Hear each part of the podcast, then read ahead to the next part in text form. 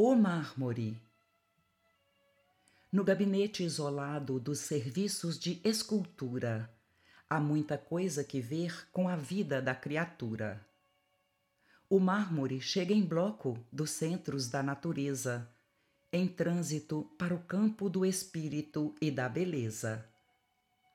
É pedra, vai ser tesouro. É rude, vai ser divino.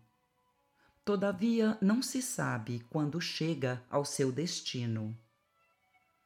Golpe aqui, golpe acolá, o artista começa a luta. É o sonho maravilhoso amando a matéria bruta. As arestas vão caindo. É a carícia do martelo. Desponta o primeiro traço, vigoroso, firme e belo.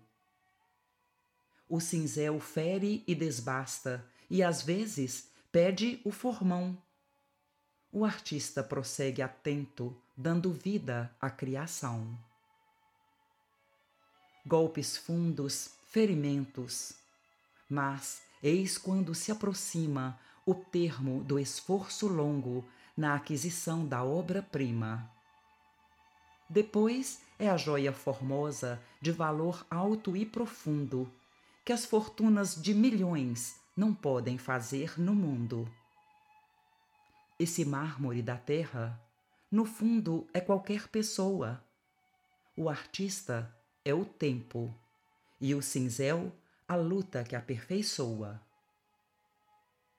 Quando os golpes de amargura te cortarem o coração, recorda o cinzel divino que dá forma e perfeição. Cartilha da Natureza de Chico Xavier